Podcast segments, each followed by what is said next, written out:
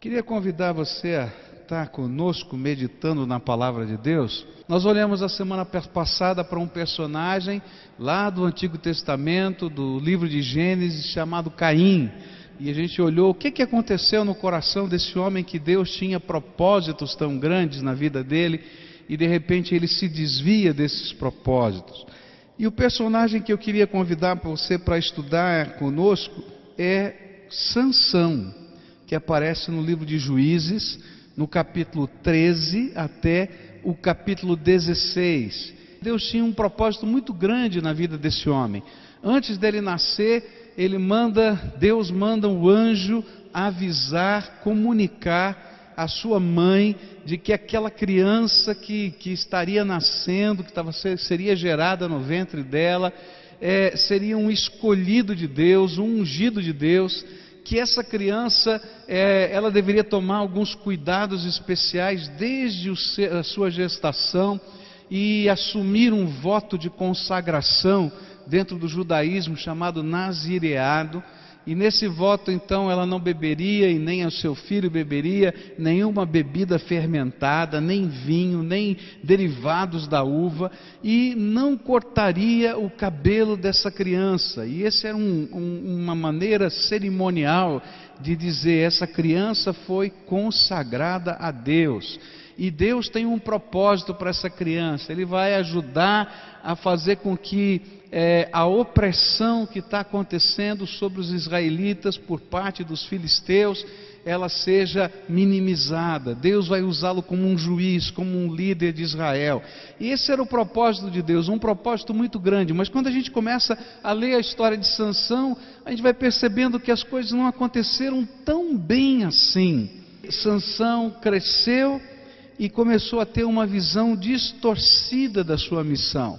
Enquanto Deus queria que ele fosse o homem de Deus do seu tempo, o líder espiritual de uma nação, o líder que conduzisse na direção do propósito de Deus, ele usou os dons, os talentos, ele usou a sua força, que era algo singular nesta unção de Deus, mas para atender os seus próprios propósitos. E aí, quando a gente não entende o propósito da bênção que Deus está nos dando e não usa a bênção que Deus está nos dando para a missão que Ele tem para nós, a gente pode perder a bênção. E foi isso que aconteceu com Sansão. Deus queria que ele fosse um líder espiritual da nação. E ele se tornou um herói solitário. Ele vai, ele enfrenta, ele luta, mas não tem nunca ninguém seguindo Sansão. E ele não consegue conduzir ninguém a nenhum lugar, porque ele tinha perdido o seu propósito, o propósito de Deus. E quando a gente está perseguindo só o propósito da gente, a gente não inspira a vida de ninguém. E as pessoas não querem seguir, porque nós estamos construindo a nossa própria vida. A próxima razão era que, apesar desse, de Sansão ser um homem que tinha fé, que cria no imponderável de Deus, que conhecia o poder de Deus, e isso está escrito na Bíblia em Hebreus 11, versículos 32 a 34, onde a Bíblia diz assim: E que mais direi? Certamente me faltará o tempo necessário para referir o que há a respeito de Gideão, de Baraque, de Sansão, de Jefté, de Davi, de Samuel e dos profetas os quais, por meio da fé, subjugaram reinos, praticaram a justiça, obtiveram promessas, fecharam a boca de leões, extinguiram a violência do fogo, escaparam ao fio da espada, da fraqueza tiraram força e fizeram-se poderosos em guerra e puseram em fuga exércitos estrangeiros. A Bíblia nunca duvida que Sansão cria no poder de Deus de que esse homem conhecia o extraordinário de Deus. Mas o que acontece com Sansão é que ele era um homem de fé, mas que não andava em fidelidade.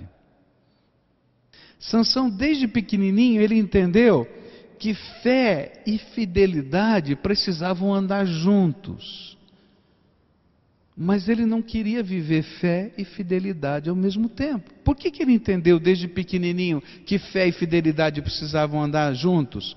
Porque a sua mãe, desde que começou a gerar essa criança, ela dedicou essa criança ao Senhor e fez um voto, ela, e depois ensinou esse voto ao seu filho, o voto de nazireado.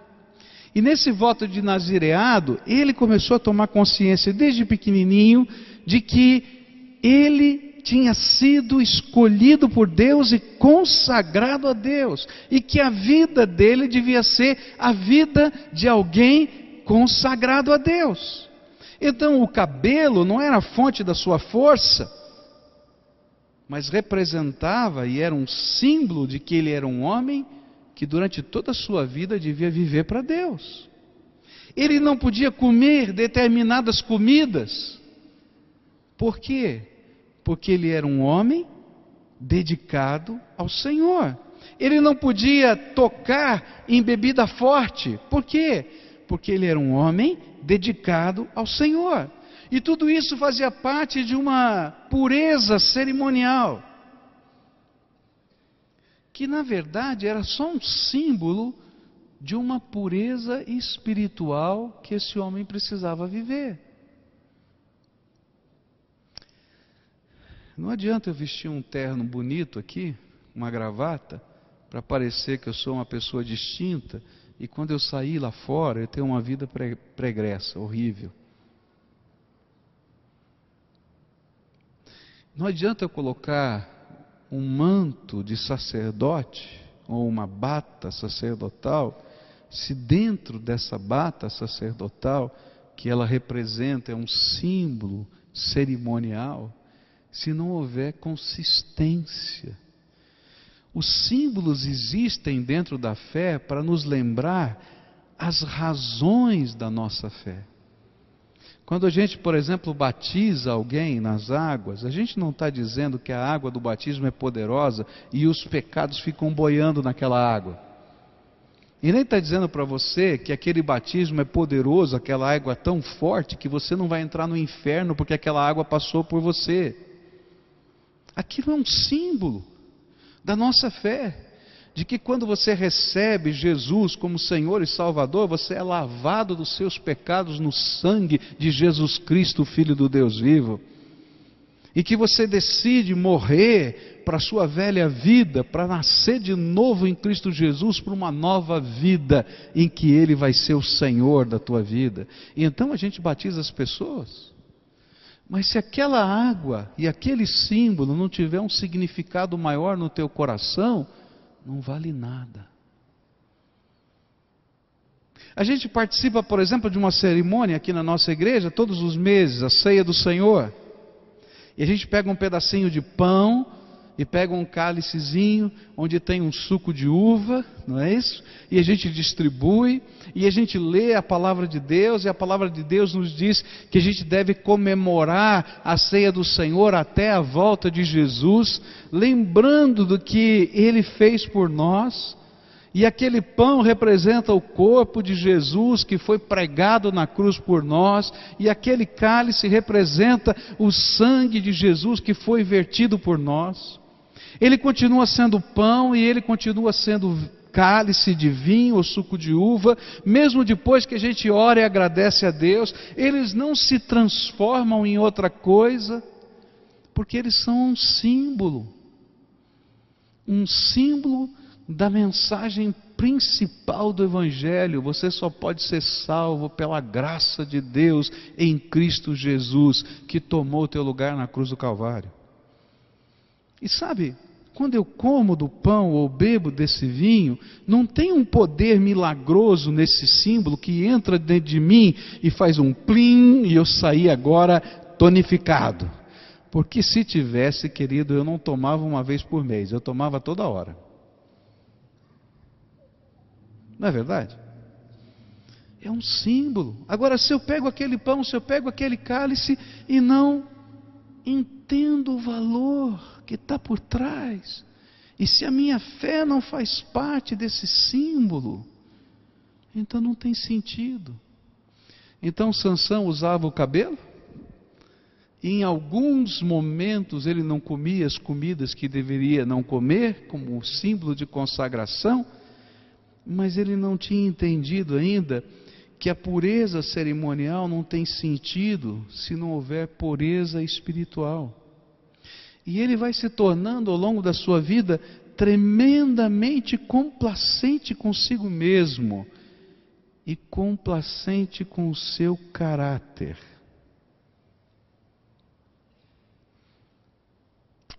Esse negócio é muito complicado. Quer dizer que eu não tenho opção? Desde o ventre da minha mãe fui escolhido para ser consagrado a Ele? Não tenho opção? Será que eu não posso fazer o que eu quero? A história de Sansão diz que mesmo que você tenha sido escolhido por Deus e ungido por Ele, você continua podendo fazer o que você quer. Você sempre terá opção. Mas as consequências das suas decisões vão acompanhar a tua vida. E aí ele começa a flexibilizar a sua pureza interior. E apesar da palavra de Deus mostrar que existiam valores que deviam seguir a sua vida, acompanhar a sua vida, ele começa a fazer tudo segundo a cabeça dele. Primeira coisa que ele faz, ele casa-se com uma mulher que não pertencia ao povo de Deus. E a Bíblia já tinha ensinado que não há comunhão entre luz e trevas. E que fica muito difícil a gente conviver numa família se a gente não tiver os mesmos valores espirituais.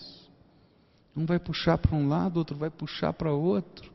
E a gente vai olhar, por exemplo, para a história de Sansão, vai olhar para, a história de é, Salomão, e a gente vai perceber em vários momentos da história de Israel que algumas pessoas se perderam por não entender que a gente tem que buscar valores na vida da gente, inclusive dentro da família. Depois, ele se torna tremendamente complacente com a sua sexualidade. E ele começa, depois que matam a sua primeira esposa, a frequentar prostíbulos. Olha só o que diz a Bíblia. Capítulo 16, verso 1. Sansão foi a Gaza, uma cidade dos filisteus, e veio e viu ali uma prostituta e coabitou com ela. E de repente aquilo que passava a ser uma uma concessão Bom, eu posso me casar. E na verdade você pode casar com quem você quiser. Essa é uma vontade permissiva de Deus. Mas você vai carregar o ônus dos conflitos de valores que vão acontecer na vida. Por isso que Deus diz: toma cuidado com quem você casa, com que valores você casa, porque você casa com os valores da pessoa. E quando a gente começa a flexibilizar um pouquinho os nossos valores, a gente vai flexibilizando mais. E ele já era apaixonado pela cultura e pelo jeito de ser dos filisteus, porque tudo na vida dele rodava em torno dos filisteus. A primeira esposa era da, da, do povo dos filisteus. E a festa do casamento que ele fez era uma festa parecida ao estilo dos filisteus.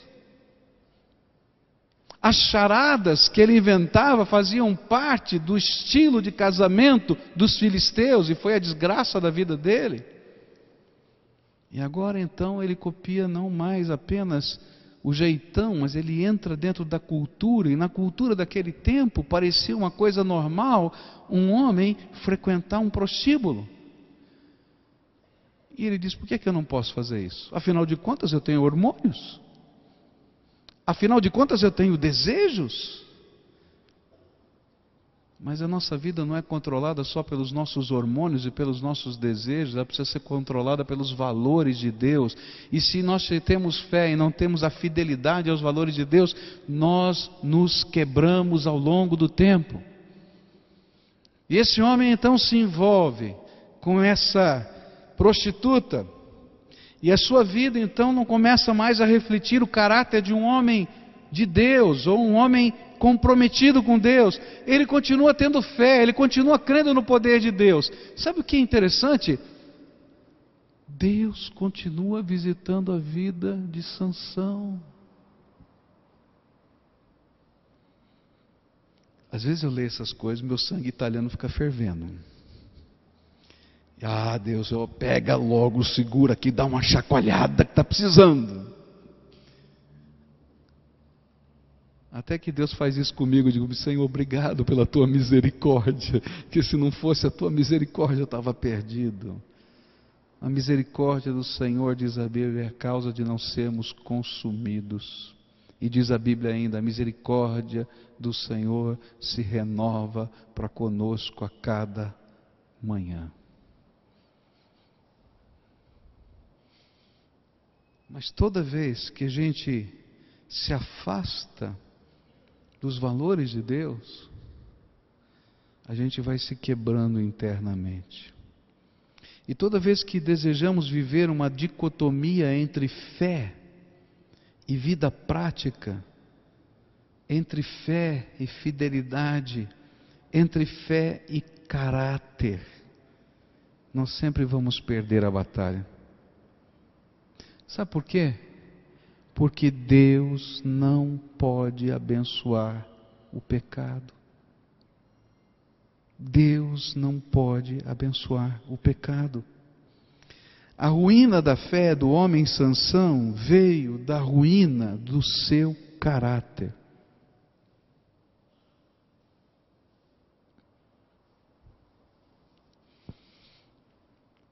Vocês estão aqui e a gente está cultuando a Deus juntos. E vocês gastam tempo para ouvir uma palavra de pregação. A única coisa que eu tenho para oferecer é minha fé, minha comunhão com Deus, e a gente estuda a Bíblia juntos. Mas no dia em que o meu caráter não condisser com a minha fé, eu não tenho credibilidade. E acabou o ministério. Não é verdade isso? Agora, isso não funciona só para um pastor, queridos. Funciona para todos nós. Deus está trabalhando na tua vida. Você é um homem e uma mulher de fé, senão você não estaria aqui. Você não gastaria esse tempo. Se você não cresce em Deus, se você não confiasse na graça de Deus, se não houvesse dentro do seu coração algum tipo de busca. Mas eu quero dizer para você que a tua fé tem que ser revestida de um compromisso com o Senhor. E esse compromisso não é um compromisso apenas cerimonial ou simbólico, onde eu digo, olha, eu vou frequentar a igreja, ou vou dar meu dízimo, ou vou fazer isso, ou fazer aquilo, ou vou carregar um, um, um amuleto, sei lá o quê, ou vou. Não, queridos, porque essas coisas são só símbolos. Esse compromisso se reveste de compromissos com Deus que afetem os valores e as decisões da nossa vida. E aí, não vai haver dicotomia, diferença entre o símbolo da fé que eu ostento, daquilo que eu vivo e sou. Uma fé que não transforma a vida ela se torna uma grande ilusão que corrompe a nossa comunhão com Deus. Porque toda vez que Deus, com o seu poder e a sua graça, entra na nossa história, algo vai acontecer na nossa vida. A gente vai começar a sentir as diferenças, os propósitos de Deus, as coisas de Deus acontecendo. Há vários anos atrás, eu ganhei para Jesus um homem que vivia aqui é, no nosso país, mas eu não conhecia a história dele, ele era do Canadá e eu não conhecia muito bem a história dele. E eu me lembro que ele estava dirigindo a sua moto e um dia ele parou de frente a uma vitrine e viu a imagem dele naquela vitrine. E ele estava com um cigarro na boca. E aí ele olhou para aquela imagem e o Espírito Santo disse: Eu não estou gostando do que eu estou vendo em você. E ele não tinha entendimento nenhum das escrituras, de nada. Ele saiu correndo com a sua moto e bateu na minha casa. E disse, Pascoal, eu tive uma experiência muito estranha. Eu parei ali na frente da vitrine, me vi, e, e eu estava com um cigarro na boca. E ele perguntou: crente aqui no Brasil fuma? E eu falei para ele: não. E por quê? E aí eu falei que toda forma de vício, de toda forma de dependência, é alguma coisa que a palavra de Deus diz que nós não devemos viver. Nós não devemos ser escravizados por nenhum desejo, nem por nenhuma substância, mas nós devemos ter, ser livres, esse é o propósito de Deus. E toda pessoa que fuma tem dificuldade de parar de fumar, porque a nicotina é uma substância, uma droga que escraviza além de fazer outros males ao corpo. Aí ele saiu com aquele sentimento no coração, e dali em diante eu não senti mais cheiro de cigarro nele. Aí um outro dia ele me liga e diz assim: Você precisa me atender imediatamente. Eu disse: E agora? Tá, venha. Aí ele veio com a sua Bíblia em inglês. Ele disse assim: Você pode ler esse versículo para mim? E aí era um versículo muito forte das Escrituras, que dizia que determinados tipos de pecados cometidos pelo homem, aqueles que cometem esses tais pecados, não herdarão o reino dos céus. E entre esses, esses títulos de pecados, havia um em especial que chamava a atenção dele, e falava a respeito do homossexualismo. E ele disse: Você pode me explicar esse texto? E eu falei para ele, falei assim: eu não tenho que explicar, está escrito aqui, a Bíblia diz assim, assim, assim. E ele disse, mas é isso mesmo? Eu falei, é o que está na Escritura. Passado alguns dias, ele me telefona e diz assim: Eu quero te dar o meu novo número de telefone, quero te dar o meu novo endereço. Tá bom. E aí, marcamos um horário, ele veio conversar comigo e disse assim: Quero contar minha história para você. E aí contou a história dele. Ele tinha abandonado a sua esposa no Canadá, tinha chegado no Brasil com a roupa do corpo. Ele foi para a Praça da República em São Paulo, sentou no banco da praça. É um lugar de prostituição no centro de São Paulo. Sentou-se um homem do lado dele, começou a perguntar a história, e ele contou a história e disse: ah, Não tem problema, eu te hospedo na minha casa, vem agora. Mas ele tinha que trocar a sua hospedagem por favores sexuais. E ele estava ali alguns meses. E quando ele leu as Escrituras, ele entendeu que aquele não era o propósito de Deus. Ele pegou as coisas dele, colocou na mala e saiu imediatamente sem saber para onde ia. E Deus preparou um novo lugar, uma nova casa, um novo, novo contexto. A história desse homem é muito bonita. Ele vai voltar para o Canadá, ele vai reencontrar sua esposa, pedir perdão. Ela já estava casada com outro homem. Ele falou: Não quero atrapalhar a tua vida, mas quero dizer que eu fui um canalha, um sem vergonha, porque nem disse onde fui. Abandonei tudo e todos encontrou o seu pai, a sua mãe e teve a oportunidade de conduzir a Jesus, seu pai que estava morrendo de câncer. Mas sabe, tudo isso aconteceu porque fé na vida daquele homem não era apenas um sentimento, se transformou num compromisso, onde os valores da vida podiam ser transformados e alguns preços tiveram de ser pagos, mas que fizeram diferença na sua história. Sansão conhecia muito bem tudo isso. E a ruína do homem Sansão veio por causa de uma fé que não envolvia o seu caráter. Eu tenho uma pergunta para você. Esse sentimento que você tem de servir a Deus, essa fé que está aí no teu coração, ela pode ser vista na maneira como você vive, na maneira como você trabalha, na maneira como você namora, na maneira como você conduz os seus negócios, na maneira como você fala. Porque, queridos, a fé e o caráter precisam se fundir no dia a dia da nossa vida. E se isso não acontecer, a nossa fé não tem sentido, porque os nossos atos sempre vão falar mais alto do que as nossas palavras. Os seus valores, aquilo que rege o teu dia a dia, precisa ser a expressão da sua vida de fé. Que tipo de líderes, de homens de Deus podemos ser se o nosso caráter não revelar a fé num Deus vivo, santo, justo e todo-poderoso? E sempre a gente vai ver a derrota quando fé e caráter não andarem juntos.